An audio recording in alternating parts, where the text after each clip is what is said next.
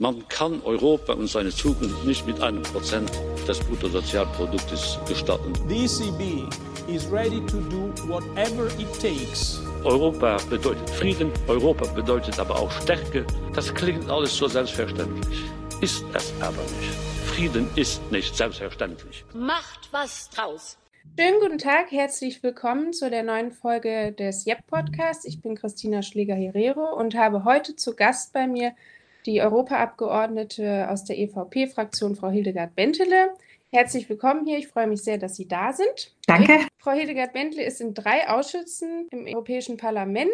Zum einen im EU-Entwicklungspolitikausschuss, zum zweiten im Ausschuss für Umweltfragen, öffentliche Gesundheit und Lebensmittelsicherheit und drittens im Ausschuss für Industrie, Forschung und Energie. Wir werden uns heute überwiegend dem Themenschwerpunkt der Umweltpolitik, aber auch Energie und Forschung ein bisschen widmen. Dabei würde ich dann direkt in meine erste Frage überleiten, die lautet, wie wollen Sie Umweltstandards, die europäischen Klimaziele und die Industrie mittelfristig zusammenbringen, Frau Menschele?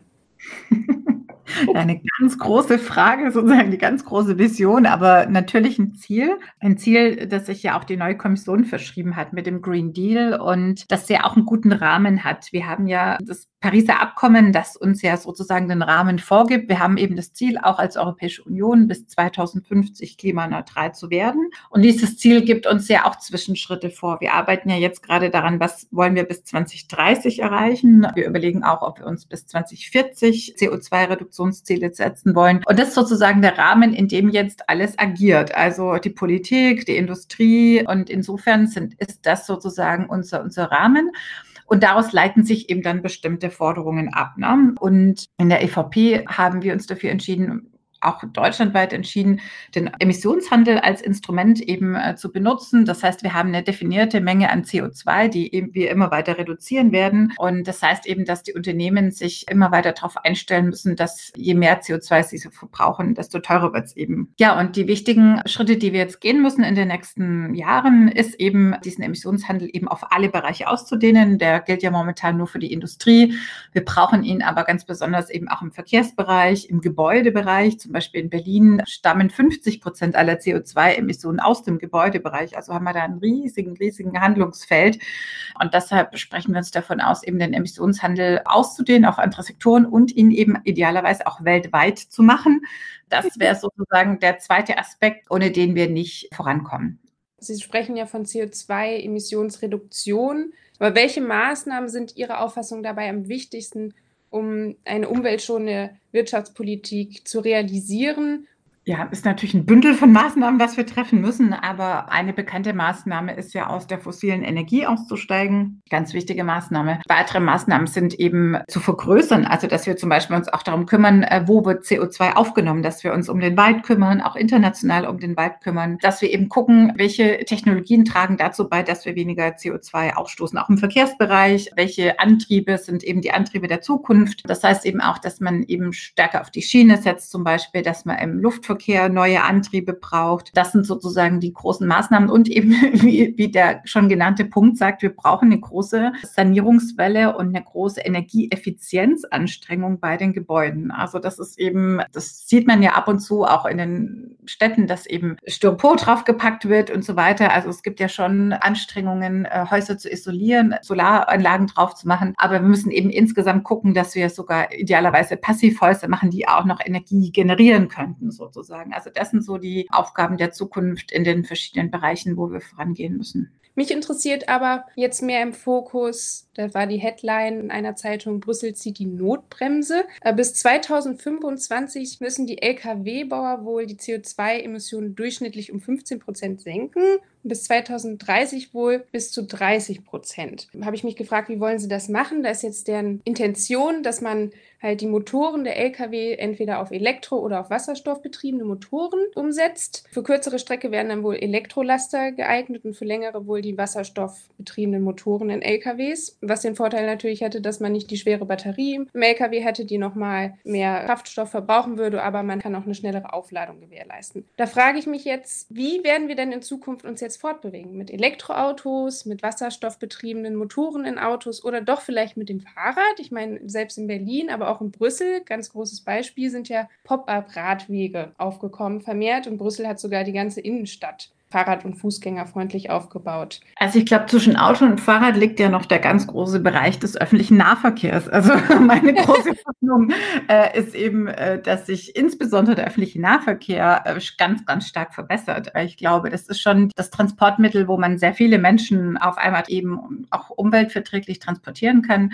Äh, Gerade in Berlin sind wir dabei, auf Elektrobusse umzustellen und die Elektrifizierung kann ja auch durch grünen Strom funktionieren. Also meine große Hoffnung ist, dass wenn man eben zum Beispiel von autofreien Innenstädten spricht, äh, wie mhm. Sie es jetzt auch mit Hinweis auf Brüssel getan haben, dass dann der öffentliche Nahverkehr, das macht zum Beispiel auch Paris, dass man sagt, man muss, glaube ich, innerhalb von fünf Minuten eine Stelle erreichen, wo man dann weiterkommt mit Bus, Metro, was auch immer sozusagen. Ich glaube, das erscheint mir doch attraktiv. Also ich glaube einfach nicht oder ähm, meine Erfahrung sagt mir, dass wir nicht jede Person aufs Fahrrad bekommen werden. Sie müssen ja auch denken, wir haben ja eine alternde Gesellschaft in Deutschland und viele ältere Leute wollen und können auch gar nicht umsteigen sozusagen. Deshalb muss man da auch sehr darauf achten, dass es eben auch sozial ausgeglichen äh, bleibt und gerade auch in Brüssel regnet es, ich würde mal sagen, acht bis neun Monate im Jahr und dann ist natürlich Fahrradfahren auch nur ein begrenzter Spaß. In Deutschland kann es ab und zu dann doch auch mal wieder kalt werden und ich glaube, also insofern wird für manche vielleicht das Fahrrad, äh, die auch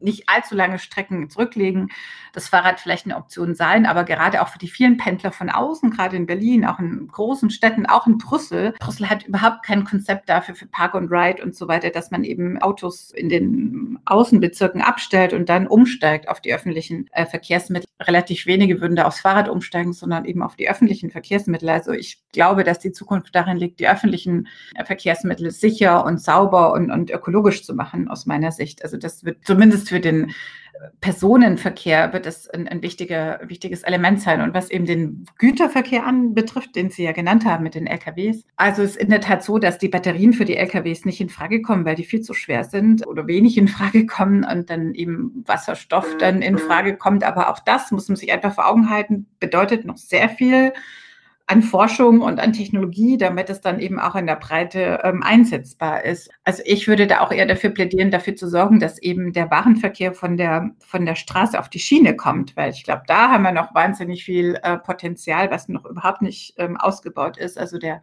der Warenverkehr. Aber das muss eben auch heißen, dass weiter das Schienennetz ausgebaut wird und also das sind sehr, sehr große Aufgaben und Investitionen und auch sehr langfristige Investitionen, die da vor uns liegen. Aber es ist natürlich essentiell, das anzupacken. Aber ganz wichtig ist eben diese Infrastruktur, sei es an Ladeinfrastruktur, Schieneninfrastruktur, ÖPNV-Infrastruktur, die auszubauen. Das ist jetzt halt ähm, sehr, sehr wichtig. Und gerade in Deutschland tinken wir da leider auch ziemlich hinterher. Ja, das stimmt. Aber wir sind ja auf der europäischen Ebene mit dem Fokus. Was fordern Sie dagegen im Europaparlament? Gibt es da aktiv eine Debatte drum, wie das jetzt ausgebaut wird, europaweit, flächendeckend? Es ist nicht so, dass die Europäische Union jetzt irgendwie eine Firma hat, die dann jetzt Schienen baut. Das ist nicht so. Also die Europäische Union ist eigentlich nur dafür zuständig, wenn es grenzüberschreitend wird. Also wir, die EU guckt, dass eben zum Beispiel, was wichtig ist, zum Beispiel, dass man ein Ticket, äh, das grenzüberschreitend ist, eigentlich gut buchen kann. Also was da momentan ist, dieser Flickenteppich, das ist eigentlich eine Katastrophe.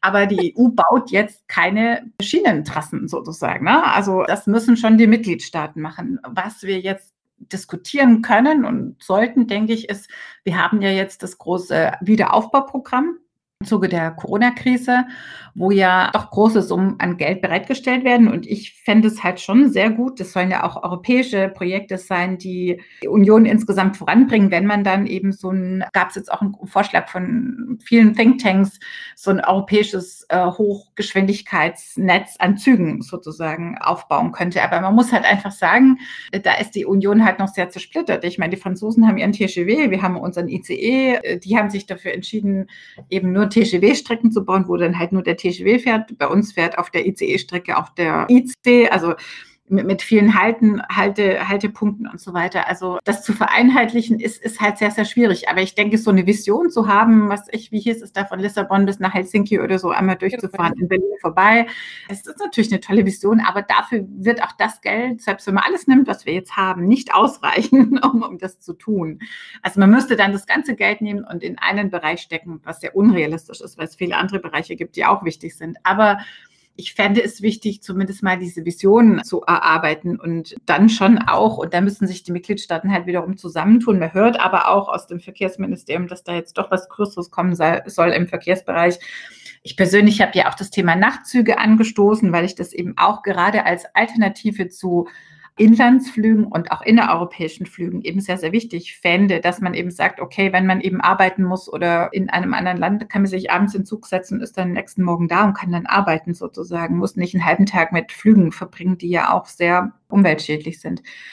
Also ich glaube, also ich es gibt dafür sehr viel Interesse und auch, denke ich, Mehrheiten, aber es ist halt keine originäre EU-Kompetenz, muss man einfach dazu sagen. Also wir können da bestimmte Sachen anstoßen und vielleicht auch erste Projekte anfinanzieren, aber es ist bei weitem nicht so, dass die EU, wie gesagt, sie hat keine Agentur, die irgendwie jetzt hier Schienen baut. Das müssen die Mitgliedstaaten tun und das zwar in abgestimmter Weise. Ich kann nur hoffen, dass die Krise uns jetzt eben aufrüttelt und eben auch die ökologische Krise, die, die ja ansteht, und uns da eben ein bisschen größer und mutiger denken lässt. Das ist ein gutes Stichwort, dass die Krise uns mutiger werden lassen soll. Sie sind ja im Umweltausschuss. Merkt man jetzt nochmal bei den Europaabgeordneten Motivationsschub dahingehend im Parlament, im Umweltausschuss da auch wirklich Maßnahmen umzusetzen, dass man eine umweltschonende Wirtschaftspolitik machen könnte? Also, dass jetzt Gelder fließen, die dann aber nur subventioniert oder ausgegeben werden dürfen für umweltfreundlichere Innovationen ja, also ich, ich denke, äh, in gewisser Weise ergänzt sich das ja auch. Ohne Corona-Krise hätten wir die ganzen Mittel jetzt gar nicht. Ne? Also eigentlich ist das jetzt, äh, sagen wir mal so, ein guter Kollateralschaden. Also wir können jetzt wirklich noch mehr Gelder, um den Green Deal auch umzusetzen, wenn man das mal so betrachtet von der Seite. Ne? Und ich sehe schon, also auch wir im Parlament haben, gucken da schon sehr drauf. Wir wollen eben nicht, dass das Geld jetzt fließt, um irgendwelche Haushaltslöcher zu stopfen oder in irgendwelche Sozialprogramme, ne? obwohl die auch schön sind. Aber wir sagen halt, nein, das Geld soll jetzt in Zukunftsinvestitionen gehen, weil das war ja sozusagen auch das große Plädoyer, was ich auch persönlich stark unterstütze von Ursula von der Leyen, Next Generation EU. Also Sie sind wahrscheinlich schon die nächste Generation. Ich bin 44, aber die von meinen Kindern, die sind fünf und sieben und äh, die sollen eben dann ein Europa haben, was dann eben anders aufgestellt ist. Also die eben dann eben Technologien haben, mit denen wir wieder weltweit Marktführer sind und eben unseren Wohlstand eben auch erhalten können und die eben nicht die Umwelt so verschmutzen wie eben in der Vergangenheit. Also da sehe ich schon einen sehr starken äh, Bekenntnis dazu. Das, es wird sehr breit getragen, außer vielleicht von den ganz Rechten, teilweise auch von den ganz Linken nicht. Das ist eine riesige Chance, die wir momentan haben. Und ich sehe ehrlich gesagt auch bei der Wirtschaft. Die Wirtschaft ist teilweise viel weiter, als wir denken. Also viele Unternehmen haben sich auch das Ziel gesetzt, bis 2050 klimaneutral zu werden und haben sich dann intern eben auch Ziele gesetzt und treiben bestimmte Maßnahmen in ihren Unternehmen voran. Und dann ist es halt wichtig, dass wir die so flankieren mit Rahmenbedingungen, dass die das halt auch optimal erreichen. Aber ich habe den Eindruck, dass es ein großes Bewusstsein dafür gibt, zumindest in Deutschland. Da muss man halt auch mal wieder ein bisschen abschichten. Ne? Also wir gehen manchmal sehr von Deutschland, von der deutschen Brille aus. Wenn man nach Osteuropa guckt oder Südosteuropa, da sind nochmal andere Themen vordringlich. Aber da wir uns ja auch ständig unterhalten, bekommen auch die mit, dass das eben vorangehen muss. Bloß da geht es halt um so ganz einfache Sachen wie erstmal aus der Kohle aussteigen, ja, über den Just Transition Fund. Das heißt, dass man ganze Kohlegebiete erstmal umbauen muss, was früher bei uns im Rheinland passiert ist, ja, wo dann die, die Minen geschlossen wurden, im, sind im Bergbau, das war vor 20 Jahren oder so. Und das ist eben eine Entwicklung, die die jetzt eben nachmachen müssen. Und für die ist eben auch sehr, sehr wichtig, dass die wirtschaftliche Entwicklung nicht abgewürgt wird. Also natürlich zurückhaltender bei neuen Auflagen für Unternehmen Unternehmen, also Unternehmen jetzt nicht zu stark eben mit neuen ja, Auflagen zu überziehen. Da sind die eben zurückhaltender. Und das heißt, da müssen wir eben auch innerhalb der Europäischen Union immer wieder um gemeinsames Verständnis kämpfen. Wohingegen dann die Skandinavier, die haben sich hier Reduktionsziele von bis zu 60, 70 Prozent bis 2030 gesetzt. Die sind da schon viel, viel weiter haben es aber auch einfacher, weil sie einfach sehr reiche Gesellschaften sind, äh, die das eben auch abfangen können. Also da muss man auch gucken, dass man da halt einen guten Mittelweg findet, weil wenn wir es als Europäische Union nicht schaffen, gemeinsam, dann sind wir halt auch kein gutes Vorbild für den Rest der Welt. Darf ich Sie einfach nochmal direkt fragen, was ist eigentlich der Unterschied in der Umweltpolitik zwischen der EVP und den Grünen? Grünen würden sich dieser Emissionshandelsphilosophie nicht anschließen. Ne? Also da geht es eben darum, die setzen eher auf den CO2-Preis und es geht eben einfach darum, ganz stark mit Verboten zu agieren. Also zum Beispiel, ich kann es einfach mal für Berlin sagen, grüne Umweltsenatorin, bis 2030 keine Verbrennungsmotoren mehr in der Stadt. Okay. Das ist ein Verbot sozusagen. Auf die Idee würden wir niemals kommen sozusagen. Also das würden Sie niemals aus einem CDU-Mund hören. Und wir setzen auch nicht einseitig auf die Elektromobilität, sondern wir sagen halt die Technologie, die sich dann durchsetzt. Wir sind technologieoffen. Man könnte das so weit dehnen. Also in der FFP haben wir eben auch Kollegen in Frankreich und Schweden, die halt auf Nuklearenergie setzen, weil sie sagen, es ist eine CO2-freie Technologie, die ist sicher, soweit wir sie sicher machen können. Es gibt überhaupt kein Interesse, ähm, jetzt davon abzugehen. Und da äh, gibt es bei den Grünen halt einfach eine klare Verbotshaltung, sagen, wir wollen kein, wir wollen kein Nuklear. Also das ist halt der Gründungsmythos, aber oder zum Beispiel auch bei der Gentechnik. Ne? Also es heißt, wir wollen einfach gar keine, selbst wenn es dazu dient, eben äh, neue klimaresiliente Sorten äh, zu generieren, die dann eben auch umweltverträglicher ausgebracht werden können. Oder zum Beispiel auch das Thema Glyphosat. Man muss einfach sehen, wenn man kein Glyphosat mehr verwendet, muss man viel öfter umgraben, was dann zu mehr CO2-Ausstoß führt. Also also wir gucken halt immer relativ pragmatisch und nüchtern auf die Gesamtbilanz und der Weg dorthin, den gehen wir halt relativ unideologisch an. Wobei bei den Grünen dann eben gesagt wird, nein, wie Sie sagten, es müssen eben alle umsteigen aufs Fahrrad, weil Fahrrad ist sozusagen das neue Verkehrsmittel und äh, jetzt werden eben nur noch Fahrradbügel gebaut und alle Parkplätze werden äh, abgeschafft.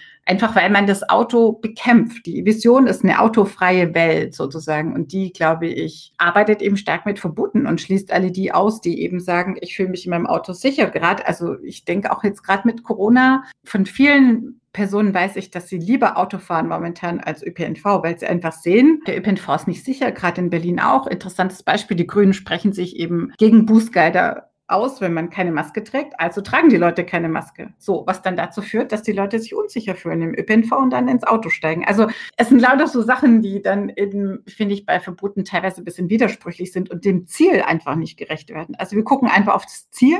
Unser Ziel ist CO2-Reduktion. Die kann man auf verschiedenste Art und Weise erreichen. Und sie hat mich ja, ich sage es jetzt doch, zu Datteln 4 gefragt. Ich meine, warum soll ich das, das energieeffizienteste äh, Kraftwerk nicht nutzen? Also ich meine, wenn ich dafür drei andere alte Kohlekraftwerke abschalten kann, wenn mein oberstes Ziel ist die CO2-Reduktion und ich erreiche das durch dieses Kraftwerk, kann man nicht sagen, das ist die Endlösung. Natürlich wollen wir weg aus der Kohle, aber warum soll ich ein Kraftwerk, das nagelneu dasteht, nicht nutzen? Das ist, also aus, aus einer CDU-Sicht macht das überhaupt keinen Sinn. Wie gesagt, wenn man das Ziel hat der CO2-Reduktion, muss man über verschiedenste Wege nachdenken, auch zum Beispiel CO2-Speicherung im Boden. Meine Güte, also natürlich ist es nicht die optimale Version, aber wenn wir so einen hohen Druck haben, CO2 runterzubringen, muss man alle Optionen prüfen, finde ich. Alle Optionen. Und da unterscheiden wir uns halt von den Grünen. Die Grünen sagen, manche Optionen dürfen nicht geprüft werden. Punkt. Danke. Ja, ich kenne mehrere Leute und auch die, viele Teile der Gesellschaft sagen, ja, ich weiß gar nicht mehr, wo der Unterschied zwischen Parteien ist. Und deswegen habe ich danach jetzt mal gefragt. Ich verlasse jetzt mal diesen Themenbereich der Verkehrsinfrastruktur und werde nochmal so als Abschlussfrage das Thema mit Ihnen anschneiden. Digitale Infrastruktur. Was ist der Standpunkt der EVP zu einer europäischen kohärenten Digitalpolitik? Ja, äh, Megathema. Also für uns auch extrem wichtig, weil wir da halt sehen, dass wir da als Europa auch schon ins Hintertreffen geraten sind. Und ich glaube auch die ganze digitale Umstellung jetzt während der Corona-Zeit hat ja für viele auch deutlich gemacht, wo wir dann eben die Dienste beanspruchen, wo die dann sitzen, angefangen von Zoom, wo es dann eben auch Sicherheitsbedenken gab und so weiter. Ne? Also das ist eben ein Bereich, wo wir halt merken, da, da muss die Europäische Union massiv nach vorne gehen. Und was für uns wichtig ist, ist eben, dass wir sagen, wir wollen unseren eigenen Weg gehen. Wir wollen halt eben anders als die USA mit unseren ethischen und auch datenschutzrechtlichen Standards, was eben den Schutz der individuellen Sphäre eben auch anbetrifft, wollen wir einen eigenen Weg gehen. Also wir wollen unsere eigenen Standards dafür definieren und wir wollen die Akteure, die momentan aktiv sind, auch da stärker in Korsett zwingen. Auch was eben Steuern anbetrifft, weil es ist äh, irgendwie völlig unverständlich, dass es noch so viele Möglichkeiten gibt, Steuern zu umgehen. Äh, und das ist eben, glaube ich, ein wichtiges Anliegen, dass wir da halt ein Level Playing Field äh, für alle Wettbewerber schaffen. Aber Erkenntnis ist eben auch, dass wir da eben diesen Aufholprozess äh, machen müssen. Und da ist schon die Idee, dass man eben auch seitens der EU viel Geld reinsteckt, dass man eben schafft, dass sich Unternehmen äh, entstehen, idealerweise, die eben den amerikanischen oder chinesischen Mitbewerbern dann eben auch Paroli bieten können. Das ist so die Idealvorstellung, wobei das jetzt nicht sehr marktwirtschaftlich ist. Ne? also eigentlich muss, muss das von selbst entstehen. Also da ist bei uns schon das Bewusstsein, dass man da eben auch ein entsprechendes Umfeld schaffen muss. Das heißt, dass man eben aus Ausgründungen von Uni, Startups besonders fördert, sozusagen, dass man eben sagt, wir wünschen uns eigentlich europäische digitale Champions, damit wir eben über diese Champions dann eben unsere digitalen Geschäfte abwickeln können, unsere Infrastruktur dort haben und uns eben unabhängiger machen von anderen Anbietern. Und das zeigt sich ja um die Diskussion um 5G, dass man sehr, sehr zurückhaltend ist, auf die chinesischen Anbieter einzugehen und dass man sich echt wünscht, das wäre irgendwie eine Ericsson oder so, die das vielleicht teilweise auch können. Also das ist ein sehr sensibler Bereich, der aber extrem wichtig ist, denn alles das, was wir auch gesagt haben im Umweltbereich, also die ganzen Einsparmaßnahmen sind ja auch gerade durch digitale Vernetzung eigentlich erst richtig gut möglich, wenn man eben Smart Homes hat oder Smart Cities oder Smart Traffic oder so. Ne? Wenn, wenn man die Daten besser vernetzt und die Züge richtig ausnutzt und so weiter, also richtig voll macht, dann kriegt man eigentlich erst ein, ein gutes äh, Ergebnis hin. Und das ist eine große Sorge, glaube ich, dass wir da so zurückliegen und da eben auch ein großer Fokus, dass wir da vorangehen. Einerseits natürlich durch Standards, durch Regulierung, dass wir die ähm, ausländischen Städte regulieren und aber eben auch durch entsprechende Förderung, dass man sagen, wir kriegen hier so Plattformen hin, die eben mittel- oder langfristig dann auch unsere europäischen Bedürfnisse abdecken. Kurz zusammengefasst würde ich sagen, sind Sie mit aus der Fraktion der EVP aus umweltperspektivischer Sicht dafür, dass man sich das Ziel anguckt, dass Ihr größtes Ziel ist CO2-Emissionsreduktion und dabei alle Möglichkeiten auszunutzen, die dazu beitragen könnten, anders als die Grünen, wie Sie gesagt haben, gewisse Dinge von vornherein ausschließen, was sie nicht machen. Und was ich auch rausgehört habe, ist, dass Ihnen daran gelegen ist, vor allen Dingen auch was Verkehrsinfrastruktur angeht, dass sie alle mitnehmen. Also dass die Tatsache ist, nicht alle können mehr Fahrrad fahren, dass da auch dran gedacht wird und jedes Bedürfnis berücksichtigt wird. Wo ich sagen muss, ich finde die Pop-up-Radwege in Berlin ganz gut. Ich fühle mich ein bisschen sicherer. Ich weiß ja nicht, ob Sie die schon genutzt haben, aber. Nee, ich habe leider bei mir keine. Also ich fahre auch sehr viel Fahrrad, aber bei mir äh, hat sich keine aufgetan sozusagen. Also ich meine, um das nochmal, die Tatsache Radwege auszubauen, ist ja jetzt auch kein neues Ziel sozusagen. Nee. Ne? Also, so. Ähm, na, also ich denke, wenn man es richtig macht, ist es gut weil es dann wirklich für Kinder, auch für ältere Leute, vielleicht für unerfahrene Radfahrer dann auch wirklich gut ist. Aber für wirklich massentauglich muss es wirklich gut gemacht sein. Wir bestellen alle im Internet. Und es gibt deshalb sehr viel Lieferwagen von DHL oder Hermes und so weiter, die auch irgendwie an die, an die Häuser rankommen müssen. Und ich finde eben auch diese, diese, dieses Schimpfen immer, ja, die Radwege sind zugeparkt. Ja, es gibt aber auch kaum Parkplätze mehr. Ja, also wenn ich legal parken möchte irgendwo, wo soll ich denn da noch parken? Ich schaue mir halt immer beide Seiten an sozusagen. Und ich finde, man muss eben alle Interessen berücksichtigen und nicht nur manche.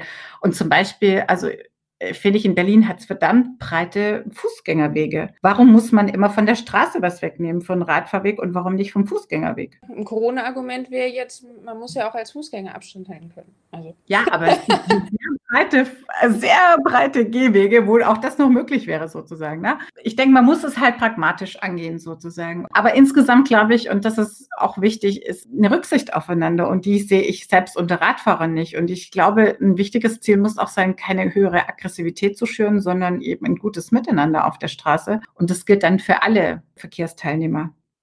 Aber das brauchen wir jetzt nicht vertiefen. nee, nee, ich nehme das mal als, als nettes Schlusswort, so dass man alle berücksichtigen muss und dass man ja. Nachsicht sein muss. Ich spanne den Bogen zur Demokratie, da sitzen ja auch im Parlament, dass man sich alle Gegenargumente anhört und dann mittels Austausch das Bestmöglichste für alle draus macht mit dem besten Argument. Das ist ja auch Demokratie. Damit würde ich mich bedanken bei Ihnen. Danke für das nette Interview und ja dass Sie sich Zeit genommen haben. Hat mich sehr gefreut. Ich bedanke mich im Namen der Jungen Europäischen Bewegung. Bis dahin. Sehr gerne. Vielen, vielen Dank. Bis bald. Tschüss.